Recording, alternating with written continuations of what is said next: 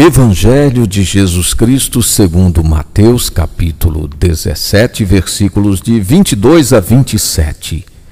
Quando estava reunido com os discípulos na Galiléia, Jesus lhes disse: O filho do homem vai ser entregue às mãos dos homens, e eles o matarão, mas no terceiro dia ressuscitará. Quando chegaram a Cafarnaum, os que cobravam o imposto do templo perguntaram a Pedro: O vosso mestre não paga o imposto do templo?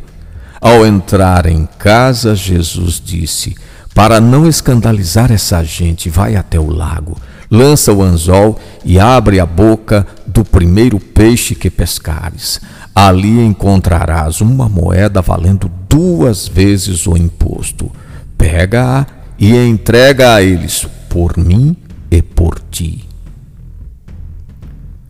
O imposto do templo devia ser pago anualmente por todo judeu do sexo masculino e equivalia a dois dias de trabalho.